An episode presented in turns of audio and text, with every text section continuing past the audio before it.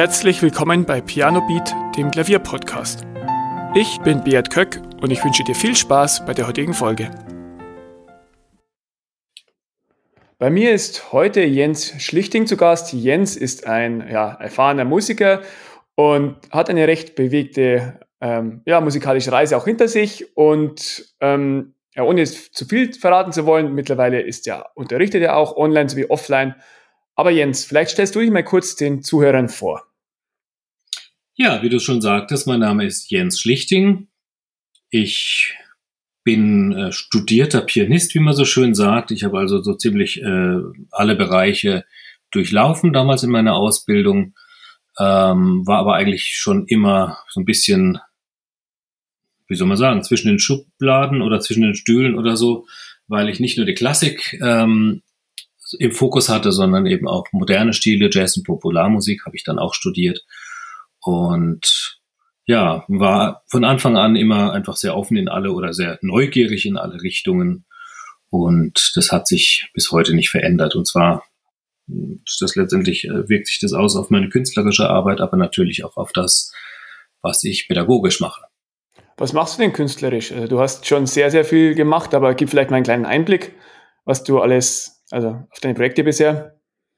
Ja, also naja, von der Ausbildung her ist es ja erstmal, wie gesagt, im Klassischen äh, gewesen. Da habe ich dann auch viel gemacht im Konzertbereich, solistisch, aber auch als Begleiter.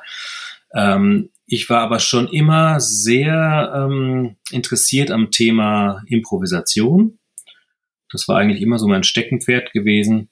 Ich kann es mir eigentlich nicht vorstellen, äh, Klavier zu spielen, ohne zu improvisieren. Egal jetzt in welchem Genre man spielt weil für mich ist Improvisation so die Essenz von allem sozusagen. Und aus diesem Grund ist eigentlich der Bereich Stummfilm, äh, Improvisation zu Stummfilm, eigentlich so ein bisschen mein, mein Spezialgebiet geworden. Also das heißt, im Moment ist es so, die meisten Auftritte, die ich habe, sind eigentlich in diesem Sektor. Ja, also das ist für mich auch eine, eine ganz äh, tolle Art der Musik. Ich habe das an der Uni ein paar Mal erlebt, dass da so ein Stummfilmmobil vorbeigekommen ist mit eben den Pianisten dabei. Und das ist halt das Schöne, dass man dann versucht, zu den Stimmungen, die dann in äh, Töne umzuwandeln. Ja. Genau so ist es, ja. Mhm. Ähm, ja, ähm, wo, also wo waren denn deine ersten Berührungen mit Klavier? Hast du als Kind einfach Unterricht bekommen oder wie, ähm, wie kamst du zum Klavier? War eigentlich eine ganz lustige Geschichte. Ich habe ähm, also es ist bei, bei in, in, meinem, in meiner Biografie ein bisschen ungewöhnlich, dass äh, in der Familie gar kein, gar kein Background war musikalisch. Das habe ich erst später verstanden, dass es bei den meisten Kollegen äh, im Studium anders war. Die kamen meistens aus sehr musikalischen Haushalten. Bei uns war das anders, da gab es gar nichts. Meine Eltern haben zwar sehr gern klassische Musik gehört, aber das war es dann auch. Und von daher, hm, ich weiß gar nicht, wann ich zuerst äh, zum ersten Mal verstanden habe, was ein Klavier eigentlich ist. Es war aber so, ich hatte äh, ein Erfolgserlebnis in der Schule mit der Trompete. Ein massives Erfolgserlebnis, nämlich ich war der Einzige in der Klasse, der einen Ton aus diesem Ding rausbekommen hat. Und äh, eigentlich nur deswegen, weil ich den Trick kannte, weil ein Freund meines Vaters war Jäger, der hat mir mal gezeigt, wie man ins Jagdhorn bläst. Und da war ich also der Einzige in der Klasse, der einen Ton rausbekommen hatte. Und das hat mich so äh, euphorisiert. Ich bin dann nach Hause gekommen, habe gesagt, Mama, ich muss unbedingt Trom äh, Trompete lernen. Ich bin total musikalisch, weil ich habe Ton rausbekommen. So war meine, meine äh, sozusagen der, der, der, der Initialfunken ins Selbstmusik machen. Und äh, es hat sich dann relativ kurzfristig ergeben, dass wir ein Klavier angeboten bekommen haben von der Nachbarin meiner Oma. Die wollte das loswerden und äh, dann habe ich gesagt, na gut, wenn es sowas ähnliches wie Trompete ist, dann wird das auch gehen. Dann mache ich halt Klavier. So war ja. der Anfang. Und äh, wie hast du dann entschieden, das beruflich zu machen? Oder war das immer klar oder hat sich das ein bisschen entwickelt? Naja, es war relativ früh klar, dass da eine große Leidenschaft entsteht und dass ich mich wirklich, ja, in meiner Schulzeit habe ich mich eigentlich nur mit Klavierspielen beschäftigt. Der ganze Rest in der Schule, das war irgendwie Beiwerk und nicht so wichtig. Und äh, die daraus resultierenden Katastrophen habe ich irgendwie relativ äh, entspannt ertragen und äh, trotzdem meine Zeit fürs Klavierspielen und Üben investiert. Von daher habe ich mich, glaube ich, schon so in meiner Jugend, so mit 14, 15, 16 schon gesehen als eigentlich Musiker, äh, im, so vom, von dem Selbstbild, was ich dann entwickelt habe. Und mir wurde zwar abgeraten von den vielen gutmeinenden Menschen in meiner Familie, die, das Hobby zum Beruf zu machen und die Musik zum, zum Brotberuf, aber ich habe mich dann doch, ich glaube, ich habe mich relativ früh entschieden, dass es mein Ding ist und habe es dann einfach gemacht. Genau. Ja, ist immer so schön. Also die, die Ratschläge sind ja alle gut gemeint und klar.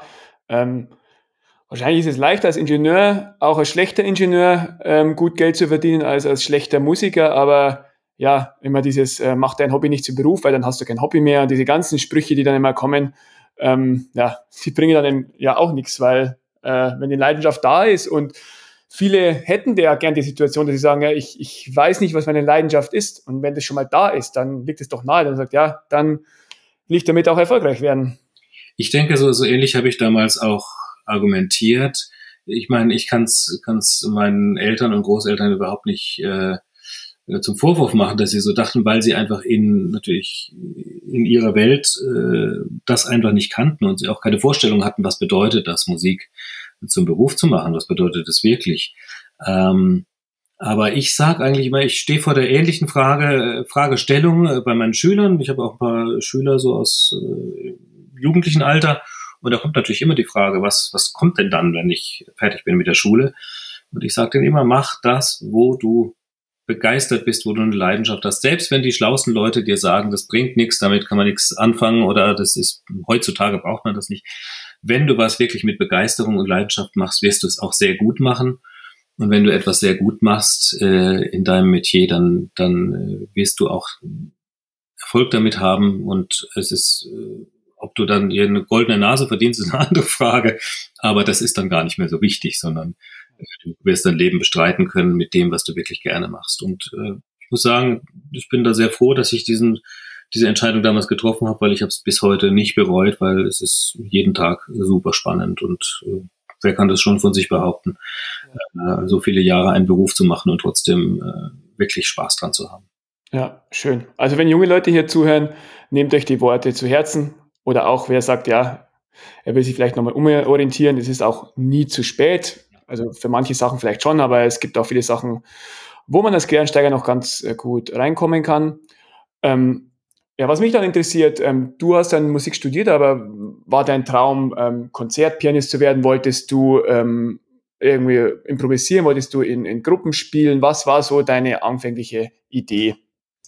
Das ist eine sehr interessante Frage und ich habe irgendwann gemerkt, ich habe mir diese Frage eigentlich erst relativ spät gestellt, aber auf keinen Fall vor der Entscheidung, Musik zu studieren. Ähm, das war für mich einfach nur so, Musik das mache ich. Was gibt's denn da? Was kann man da machen? Also heutzutage ist es ja so, dass ein viel größeres Spektrum an Möglichkeiten. Äh, damals war das so, okay, eine Hochschulausbildung, äh, da gibt es zwei Schwerpunkte. Die eine geht in Richtung Instrumentalpädagogik, also Klavierlehrer an der Musikschule. Die andere geht in die Richtung Lehrer am Gymnasium. Jetzt in Baden-Württemberg war das dann eben so vom, vom Ausbildungs, äh, von den äh, Möglichkeiten, die man wählen konnte. Und mir ging es einfach darum, ich will Musik studieren, ich will ein Studium machen, was, äh, was erstmal eine große Breite anbietet und dann werde ich schon sehen, was draus wird. So war meine Einstellung. Und irgendwann, Jahre später, ist mir klar geworden, ich habe mich eigentlich für das, was ich konkret tue, äh, beruflich, also nie entschieden, in dem Sinn, dass ich gesagt habe, ich will das tun, wie ein Zahnarzt, der weiß dann, okay, ich werde auf diesem Stuhl sitzen und da ist auf dem, sitzt jemand anders und dann werde ich da im Mund rumfuhrwerken. Also der hat ein Bild von seiner, von seiner Tätigkeit. Für mich war es einfach klar, Musik, Klavierspielen, so, das ist das Zentrum. Ich habe eine breite Ausbildung und werde dann schon die Felder finden, die, ähm, die gut sind und die zu mir passen. Und dementsprechend habe ich es auch in meiner in, im, im Verlauf der Jahre auch immer wieder äh, so gemacht, dass ich gesagt habe, äh, wenn ich festgestellt habe, dass irgendein Teilbereich, ein Teilaspekt von dem, was ich da tue, mich nicht mehr fasziniert, nicht mehr begeistert, dann habe ich es auch aufgehört. Ich habe eine Zeit lang Chorleitung gemacht, äh, gemacht und äh, mit großer Begeisterung. Irgendwann war mir klar, nö, das war jetzt gut, aber ich will ja Klavier spielen, also habe ich das aufgehört. Ich habe viele Kinder unterrichtet, viele, viele Jahre Kinder unterrichtet, irgendwann habe ich gemerkt, mh, das Thema Erwachsenen Bildung interessiert mich viel mehr. Mit den Kindern habe ich jetzt so langsam nicht mehr die Geduld auch. Und äh, das Thema war irgendwie ein bisschen ausgereizt und habe ich entschieden, okay, dann ist das nicht mehr mein Segment. Und das war immer so ein bisschen meine, meine Grundhaltung. Wenn ich merke, dass ich irgendwas nicht mehr wirklich mit Begeisterung tue, dann wird es geändert und dann hm, fange ich was anderes an. Ja, das ist auch ein, ein, ein guter Tipp, den egal welchen Beruf man macht, dass man sich immer fragt, ja, ähm, klar, ähm, ist es, mache ich das noch mit Begeisterung? Könnte ich mich umorientieren? Gibt es irgendwie was, was mir mehr liegen würde und dann auch den Mut zu haben? Ich meine, es gehört immer Mut dazu, sich zu verändern und die, die Sicherheit ist dann erstmal weg, wenn man äh, und man dann wieder Neues, aber das ist ja auch immer schön. Und ja, bei dir, ähm, du hast ja so, also du hast ja, ähm, ja die drei großen Seiten der Musik auch mitbekommen. Also du hast unterrichtet, du hast komponiert und du hast musiziert. Ähm, ja, was sind denn da, äh, kannst du mal in ein paar Sätzen sagen, also was sind denn da jeweils die Challenges oder was, was gehört da dazu? Oder ja, ich, das sind ja ganz viele äh, verschiedene Gebiete. Ja, das ist richtig. Ähm, und jedes Gebiet für sich könnte ja schon äh, ein Fulltime-Job sein. Ähm, und wie ich eben gesagt habe, ich, ich bin sehr neugierig und bin sehr breit interessiert und deswegen passiert es dann doch, dass ich viele verschiedene Dinge anfange, die mich interessieren und äh, ja, dass ich nicht auf eins mich so äh, komplett fokussiere, dass ich sage, ich mache nur das. Ähm, ne, die Challenges, ich denke, beim Unterrichten äh, ist es schon ganz, ganz wichtig, dass man äh, zuhören kann, dass man offen sein kann, dass man, dass man nicht nur im Sinn hat, was man selbst vermitteln will, sondern dass man genauso auch ähm, offen bleibt dafür, was bringt dieser Mensch, mit dem ich hier zu tun habe, als, als persönliche Biografie mit, als eigene Bedürfnisse, als eigene Vorstellungen. Das sind dann ja auch ästhetische Vorstellungen, mit denen man sich auseinandersetzt. Und wo es, glaube ich, ein großer Fehler ist, seine eigenen ästhetischen Vorstellungen gleich über den anderen drüber stülpen zu wollen, sondern zu verstehen, wie der andere tickt und wo er eigentlich hin will und auf dem Weg ihm oder ihr zu helfen. Und beim Spielen ist es eben so, beim Konzertieren ist natürlich die Challenge, dass man doch ein recht hohes Niveau sich aufrechterhalten muss, wenn man auf der Bühne überleben will. Und ähm, das erfordert natürlich eine Zeitinvestition. Und ich habe das Üben, aber und vielleicht habe ich deswegen auch geschafft, beides äh, weiter zu betreiben, weil ich das Üben nie als ein notwendiges Übel betrachtet habe. Das ja. habe ich nie so empfunden, ähm, sondern das Üben selbst ist eigentlich so ziemlich das Faszinierendste an der ganzen Geschichte.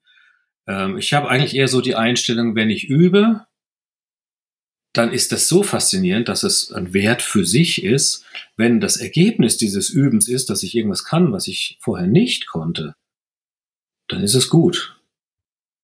Cool, dann kann ich das ja auch dann spielen und auf die Bühne gehen damit. Aber wenn das eben nicht an den Punkt kommt, dann ist es keine vertane Zeit, sondern dann war es trotzdem eine bereichernde Erfahrung sozusagen, sich mit dieser Materie auseinanderzusetzen.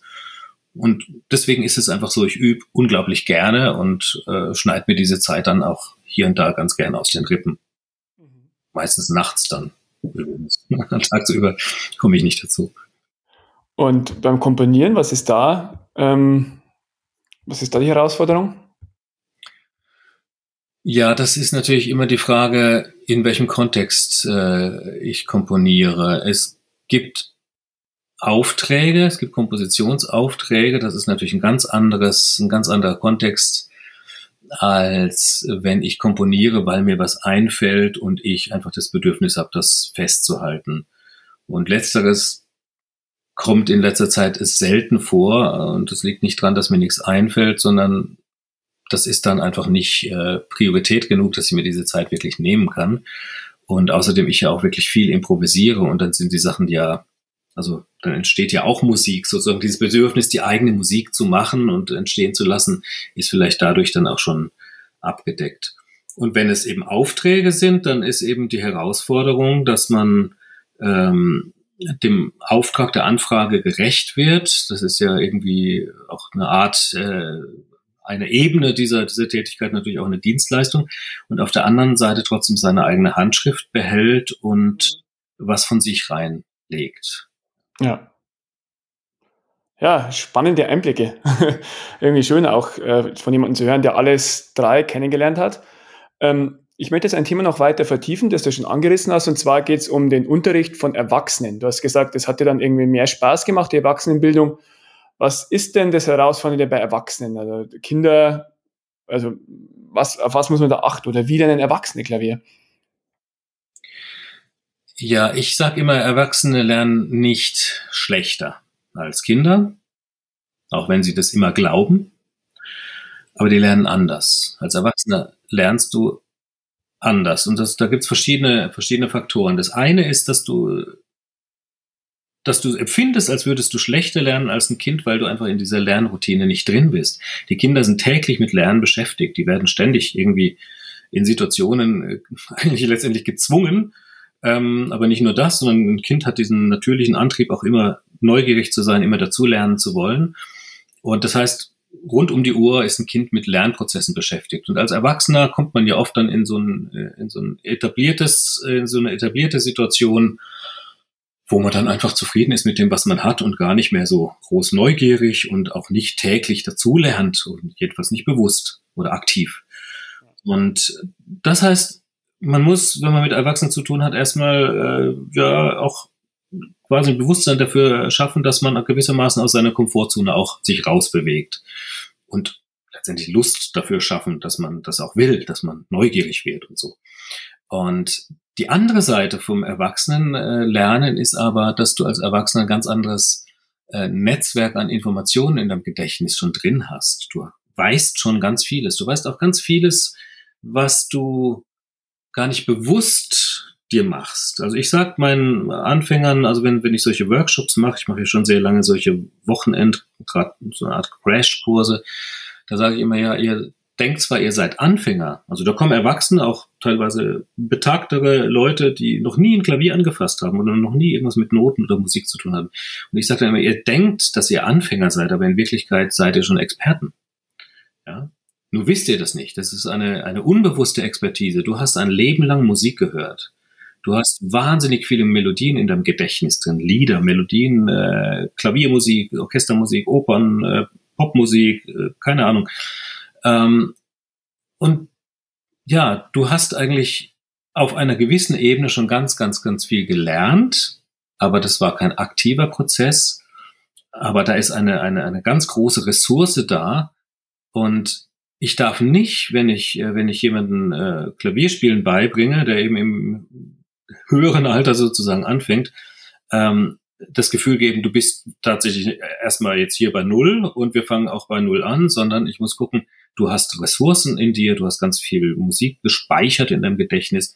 Das benutzen wir auch, um, um letztendlich äh, deiner Motorik das Klavierspielen beibringen zu können. Das heißt, wir benutzen die eigenen Ressourcen und nicht nur irgendwas, was von außen äh, drüber gestülpt wird. Ja, also es ist wahnsinnig spannend, so habe ich das auch noch nie betrachtet, dass man ja so viel passiv schon drin hat und so, so viele Melodien und, und wenn du dein Leben lang Musik gehört hast, dann hast du ja, weißt du ja unbewusst, ja, was klingt denn schön, was, was sind denn Harmonien und was nicht, was, was reibt sich und das kann man ja dann aus den Tiefen rausholen. So ist es. Man hat, man hat ähm, erstaunlich viel Wissen. Ich, ich bin immer sehr überrascht, was mir teilweise Anfänger erzählen, die dann irgendwas gehört haben, irgendwelche Musik kennen, die ich wiederum nicht kenne und was die dann da erzählen, was, was sie da hören, was sie da erleben und so weiter. Und ähm, es ist einfach äh, ganz erstaunlich, was man mit dieser Ressource anfangen kann, aber auch was man, was man blockieren kann, wenn man das ignoriert. Ja? Ich, ich höre das auch manchmal von Kollegen, wo ich dann immer sage, Moment, so kannst du doch nicht mit den Leuten umgehen, die dann sagen, die und die Musik, wenn mein Schüler kommt, also ein erwachsener Schüler zum Unterricht kommt und das und das Stück spielen will, dann sage ich, nee, das ist für mich keine Musik, das machen wir nicht. Ja, äh, ja da geht's dann um solche manchmal halt irgendwelche Easy Listening oder sei es Ballade pour Adeline oder Amelie oder solche Sachen, wo manche Kollegen dann sagen, nee, nee, sowas machen wir nicht, ich möchte dir beibringen, was gute Musik ist.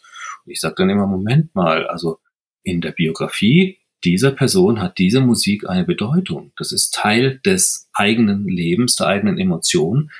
Und wer bin ich, dass ich sage, das ist keine gute Musik? Ja? Ähm, und das betrachte ich als eine ganz, ganz starke Ressource. Und wenn man mit diesen Ressourcen arbeitet, dann kommt der erwachsene Lernende auch an diesen Punkt, dass er sagt, ich halte es auch aus, ich kann es auch ertragen, dass es ein bisschen dauert, bis ich an dem Punkt bin. Also diese Frustrationstoleranz, die ein Erwachsener, der sich entschieden hat, einen gewissen Weg zu gehen, hat, die hat ein Kind zum Beispiel nicht. Ja? Das kann ich mit dem Erwachsenen ganz offen kommunizieren und sagen, hör mal zu, wenn du dahin möchtest, dann werden wir diese Schritte gehen. Hier und da musst du ein bisschen durchhalten, weil das ist nicht ganz so einfach, kann ich dir jetzt schon sagen, aber dann werden wir auch dahin kommen. Und dann sagt normalerweise der erwachsene Schüler, ja gut, das ist ein Deal, damit äh, kann ich leben, darauf kann ich mich einlassen und dann los. Let's mhm. go. Ja, schön. Ähm, du hast schon ähm, die Intensivkurse angeschnitten, die du schon seit vielen Jahren machst. Äh, was ist der Vorteil von diesen Intensivkursen? Ja, die Erfahrung des Erwachsenen, ähm, der oder die ähm, äh, einsteigt, äh, äh sagen wir mal, mit der, mit der konventionellen Methode, wenn es die überhaupt gibt, ist ja, dass man dann einmal in der Woche, bestenfalls oder alle zwei Wochen dann zum Unterricht geht und zwischendrin einfach erlebt durch die Wirren des Alltags, die wir alle äh, täglich um die Ohren haben, doch vieles vergisst. Man versteht vieles in der Unterrichtssituation und irgendwie bleibt dann doch erschreckend vieles auf der Strecke. Und das ist doch sehr frustrierend. Das heißt, man hat im Gegensatz zu einem Kind schon eine ziemlich hohe Vorstellung von dem, wo man hin möchte. Man hat eine Idealvorstellung von Klaviermusik. Ähm, und das, was man selbst zustande bringt, ist in einem sehr, also das ist ein großer Gap zwischen diesen beiden Wahrnehmungen. Und ja, das ist natürlich frustrierend. Und so kam auch, äh, kam ich irgendwann auf die Idee mit diesem Intensivkurs, weil ich dachte, man kann Lernprozesse optimieren, aber das kann man am besten dann machen, wenn man die wirklich auch zeitlich zusammen ähm, strafft, so dass man zum Beispiel diese entsetzliche Vergessenskurve äh, äh, vermeidet. Also ich weiß nicht, ob du, ob du den Begriff kennst. Das ist die die sogenannte Ebbinghaus'sche Vergessenskurve. Und als ich die zum ersten Mal gesehen habe, war ich schwer schockiert, weil die zeigt, dass man neue Informationen, den Großteil davon innerhalb von 24 Stunden vergisst. Man denkt ja immer, das dauert ein paar Tage, ja. Und dann wartet man ein paar Tage, bis man wieder dran geht. Nein, wenn du dich innerhalb von diesem, diesem ersten Tag da wieder dran gehst, dann kannst du sicher sein, dass 60, 70 Prozent verschwunden sind. Und diese lernpsychologischen Prinzipien habe ich halt irgendwann mal mir genauer angeschaut und daraus so ein Kurskonzept äh, gebastelt. Und ich muss sagen, damals war ich dann doch recht mutig, dass ich dann auch einem, einem Anbieter von solchen Musikkursen habe ich gesagt, ja, das funktioniert. Ja, das, ich biete euch das mal an. Und habe natürlich, war natürlich schon ein bisschen nervös, wird das jetzt wirklich so funktionieren, wie ich denke, oder gehen die Leute dann nach Hause und sagen, ich habe nichts gelernt. Und das Tolle war, es hat einfach richtig gut funktioniert. Und die Leute waren begeistert und seitdem, das ist jetzt 20 Jahre her, seitdem mache ich das sehr, sehr regelmäßig. Und ähm, also eigentlich ist das immer eine, eine super tolle Erfahrung, so wirklich so ein Befreiungsschlag gefühlt für viele Leute, auch die sich oft Jahre und Jahrzehnte immer wieder mit diesem Gedanken geplagt haben, äh, ach, wie wäre das, wenn ich Klavier spielen lernen würde und dann sprechen sie mit irgendjemandem und der sagt, nee, der Zug ist abgefahren, lasst es mal lieber und das ist nur frustrierend. Und wenn die dann so ein Wochenende hinter sich haben, sind die natürlich wirklich euphorisch, weil sie merken, es geht. Geht und es geht schneller, als man denkt. Aber was danach kommt, ist natürlich dann das Entscheidende, ob man dran bleibt, ob man dann einen Modus findet, wie man irgendwie eine gewisse Regelmäßigkeit des Klavierübens dann in seinen Alltag bringen kann. Ja, aber damit steht und fällt ja allgemein alles. Wenn du es nicht regelmäßig machst, dann ist es schnell wieder weg. Und dann ist die Vergessenskurve wieder sehr steil.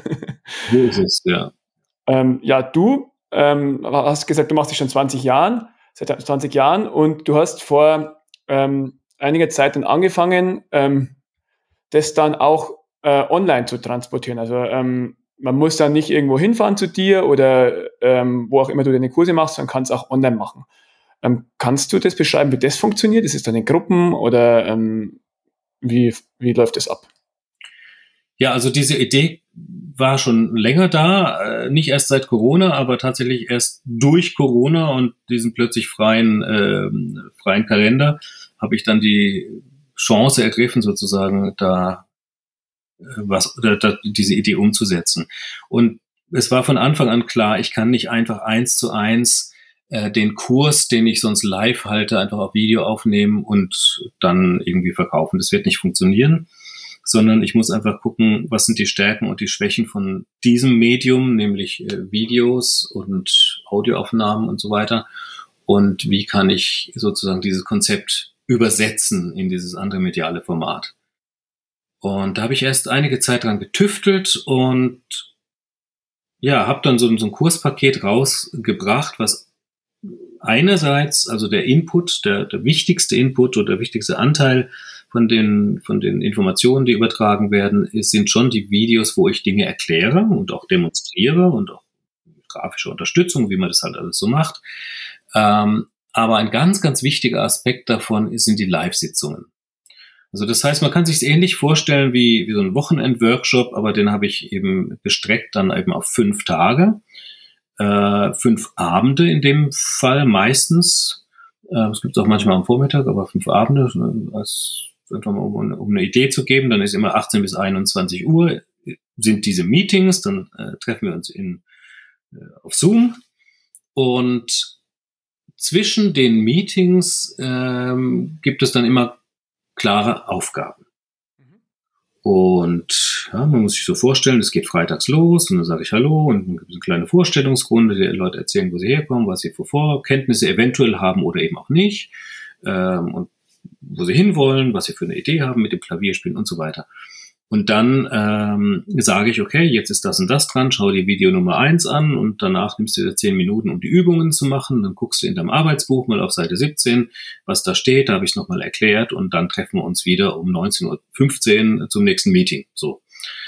Und es gibt den Kurs zwar auch als reinen Videokurs, das habe ich damals einfach so ein Dreierpaket mir überlegt, aber meine äh, Beobachtung ist, dass es einfach viel, viel besser funktioniert, wenn man auch diese Meetings zwischendrin hat. Und gerade jetzt beim, beim letzten, beim letzten Mal, als wir das gemacht haben, war eine Teilnehmerin dabei, die vorher schon diese Basic-Variante gekauft hatte und die dann einfach gesagt hat, nee, ich habe einfach mir dann vorgenommen, ich gucke mir die Videos an und ich übe diese Übungen, aber trotz der hohen Motivation, die ich hatte, habe ich das irgendwie nicht durchgezogen.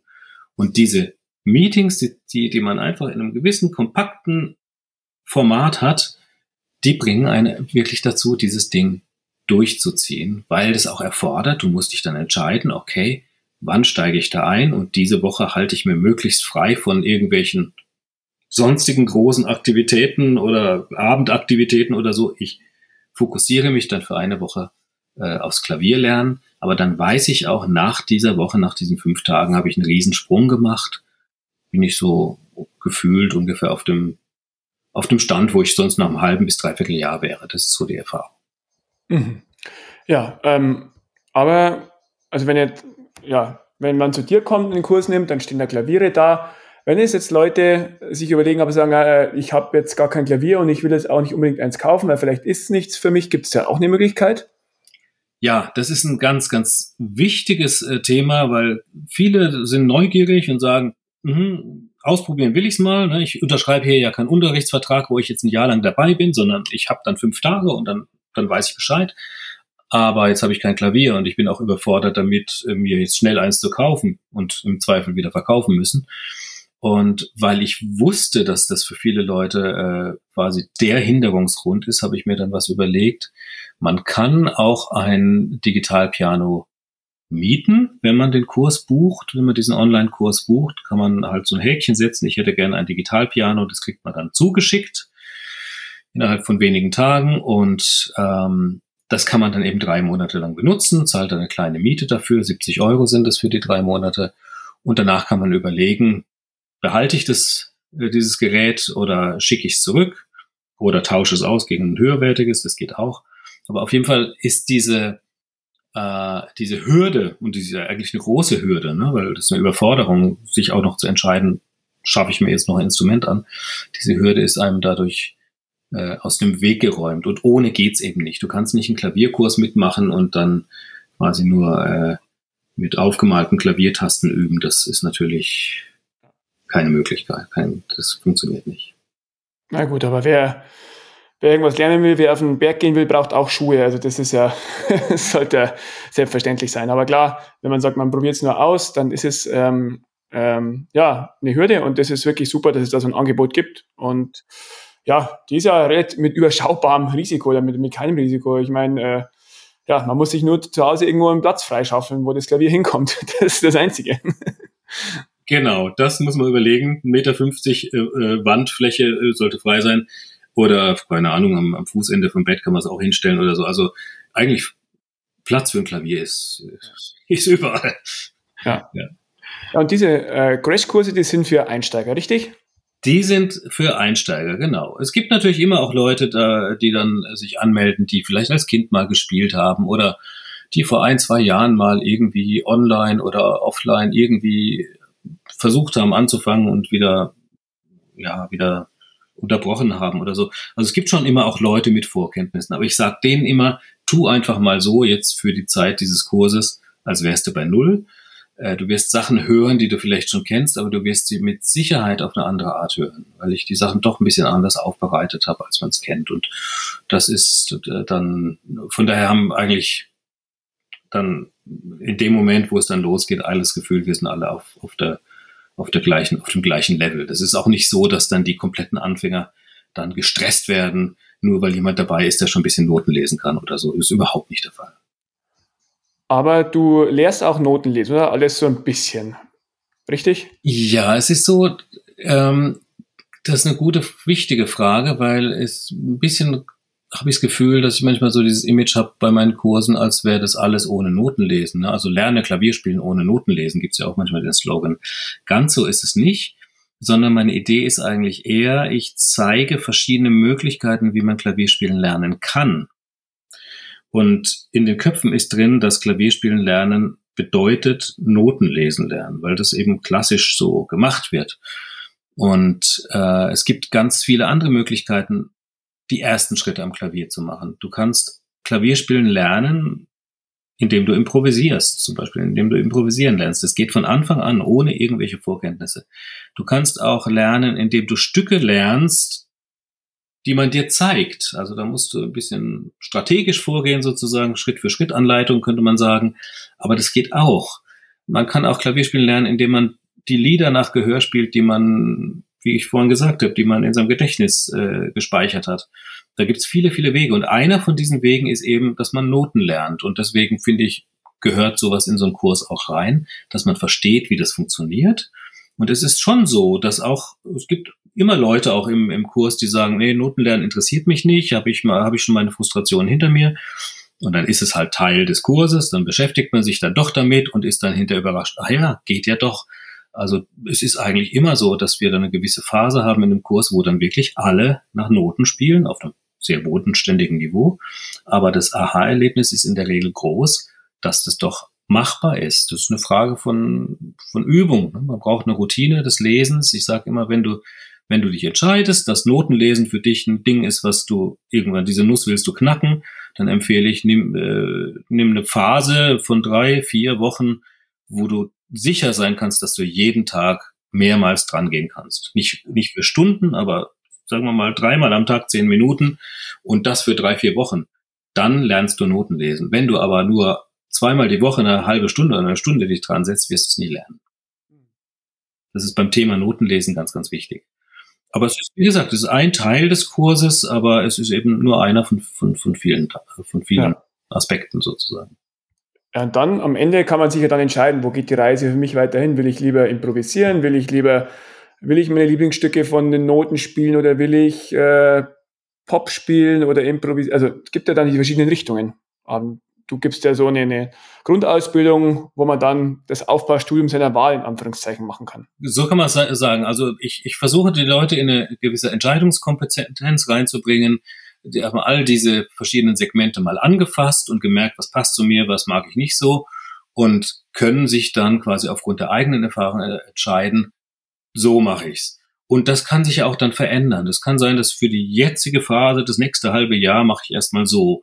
Und dann bin ich vielleicht, sagen wir mal, fingertechnisch fühle ich mich fit genug, dass ich dann dieses Thema, was mich jetzt im Moment noch geärgert hat, weil ich meine Finger nicht gehorchen, dass ich das dann mal in Angriff nehmen kann. Das, kann das sind ja Phasen, in denen man auch ist. Ob man mal nach Noten spielt oder improvisiert oder so. Das ist ja nicht, ähm, die meisten sind nicht zeitlebens an ein Thema gebunden, sondern wechseln dann auch mal.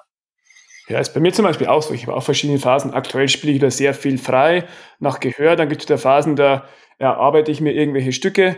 Genau. Ähm, oder ja, ich versuche jemanden zu begleiten. Ja, ist ja, ist ja nichts falsch. Immer, immer phasenweise gibt es verschiedene Schwerpunkte, die man sich selbst setzen kann. Genau so ist es. So geht es mir eigentlich auch. Ja. Ja, schön. Ähm, danke für die Vorstellung und äh, wir verlinken das natürlich in den Show Notes, die, also die, die Seite, da, da findest du nochmal alles übersichtlich ähm, zu dem Crashkurs von Jens, ähm, die verschiedenen Angebote, auch wie du zu deinem Klavier kommst, das kannst du in Ruhe nochmal nachlesen. Ähm, ja, was ich neben dem Crashkurs auch mitgenommen habe, ich fand es wirklich äh, toll, wie du gesagt hast, ja, Erwachsene haben echt auch viele Vorteile beim Klavierlernen. Es ist nicht so, dass die zwangsläufig schlechter lernen als Kinder, nur anders. Das ist was, was ich auch immer propagiere. Du lernst nicht schlechter als ein Kind, nur anders und diese Stärken musst du nutzen. Genau, und du hast ganz enorme Vorteile auch. Das ist nicht nur so, dass du irgendwelche Nachteile kompensierst, sondern du hast Vorteile, du hast äh, Ressourcen, du hast einen Erfahrungshintergrund, den ein Kind nicht haben kann. Und das ist ein ganz enormer Vorteil des Lernens. Ja, also. Und äh, noch, noch eine Sache vielleicht, wenn wir da noch bei diesem Thema sind, äh, Erwachsene lernen. Ich stelle fest, dass ab einem gewissen Alter, ich kann es nicht genau festmachen, aber ab einem gewissen Alter neigen die Leute dazu, das, was nicht auf Anhieb klappt, auf ihr Alter zu schieben. Da zeige ich irgendwie, keine Ahnung, eine Übung oder man spielt nach Gehör oder irgendwas und ein Teilnehmer, eine Teilnehmerin sagt, oh, das geht nicht, ich krieg das nicht hin und so. Und dann kommt sofort dieses Statement, ja, aber ich bin ja auch schon so und so viele Jahre. Und ich sage dann immer, Moment, stopp, stopp, stopp, stopp, stopp. Das Problem, was du da hast, das habe ich schon oft genug auch bei Kindern und Jugendlichen erlebt. Es gibt manche Leute, die an dieser Stelle einfach irgendwie Probleme haben. Der vierte Finger gehorcht nicht oder sie hören diesen Ton nicht richtig oder so das zeigt einfach nur, dass es ein komplexes Gebiet ist, diese Klavierspielerei, und da gibt's individuell unterschiedliche Stärken und Schwächen. Ja? Ähm, aber ab einem gewissen Alter schiebt man es dann einfach auf sein Alter, anstatt zu sagen, naja gut, das ist jetzt einfach mal eine Nuss, die ich zu knacken habe. Und das finde ich ist eine ganz, ganz wichtige Message an erwachsene Lernenden, dass, äh, dass, dass diese Gefahr einfach besteht, dass man das einfach aufs Alter schiebt und nicht drauf, dass eben, ja, manche Sachen sind halt doch also manche Teilaspekte sind einfach komplizierter, als man gedacht hat. Und andere sind dafür leichter, als man gedacht hat. Ja, ein schönes Schlusswort. Also Erwachsene schiebt es nicht auf euer Alter und ihr könnt, ihr habt wirklich Vorteile gegenüber Kindern. Und vielleicht war das für den einen oder anderen Zuhörer jetzt so der letzte Schubs, um zu sagen, jetzt packe ich es an, jetzt will ich äh, wirklich Gas geben, jetzt will ich es wissen. Dafür ist wirklich das Angebot von Jens absolut empfehlenswert ähm, wirklich als Startschuss und damit habt ihr eine tolle Grundausbildung und könnt ähm, ja alles erreichen auf dem Klavier, so ziemlich alles. Danke dir, Jens, dass du da warst und äh, deine interessante Geschichte auch erzählt hast. Und ja, ähm, ich freue mich, ähm, wenn der eine oder andere vielleicht ähm, den Weg zu dir findet und ähm, ja, es viel mehr erwachsene Pianisten in diesem Land gibt, die das auch nicht nur als Kind lernen, sondern auch ähm, das als Erwachsene wiederfinden. Das würde mich auch sehr, sehr freuen. Bert, ich danke dir sehr für die Einladung. Hat mir sehr viel Spaß gemacht. Und vielleicht, wenn wir dann beim Schlusswort sind und du sagst äh, viel mehr Pianisten, ich sage dann immer, es geht ja gar nicht so sehr darum, was du konkret mit dem Klavier machst, also im Sinne von Zielvorstellungen, was du erreichen kannst, sondern es geht vielmehr was das, äh, darum, was das Klavier mit dir macht. Und das ist eine ganze Menge. Ja, Toll. Also vielen Dank, Jens. Ciao. Ich danke dir. Ciao. Vielen Dank, dass du zugehört hast. Weitere Informationen zum Podcast findest du in den Show Notes und auf pianobeat.de.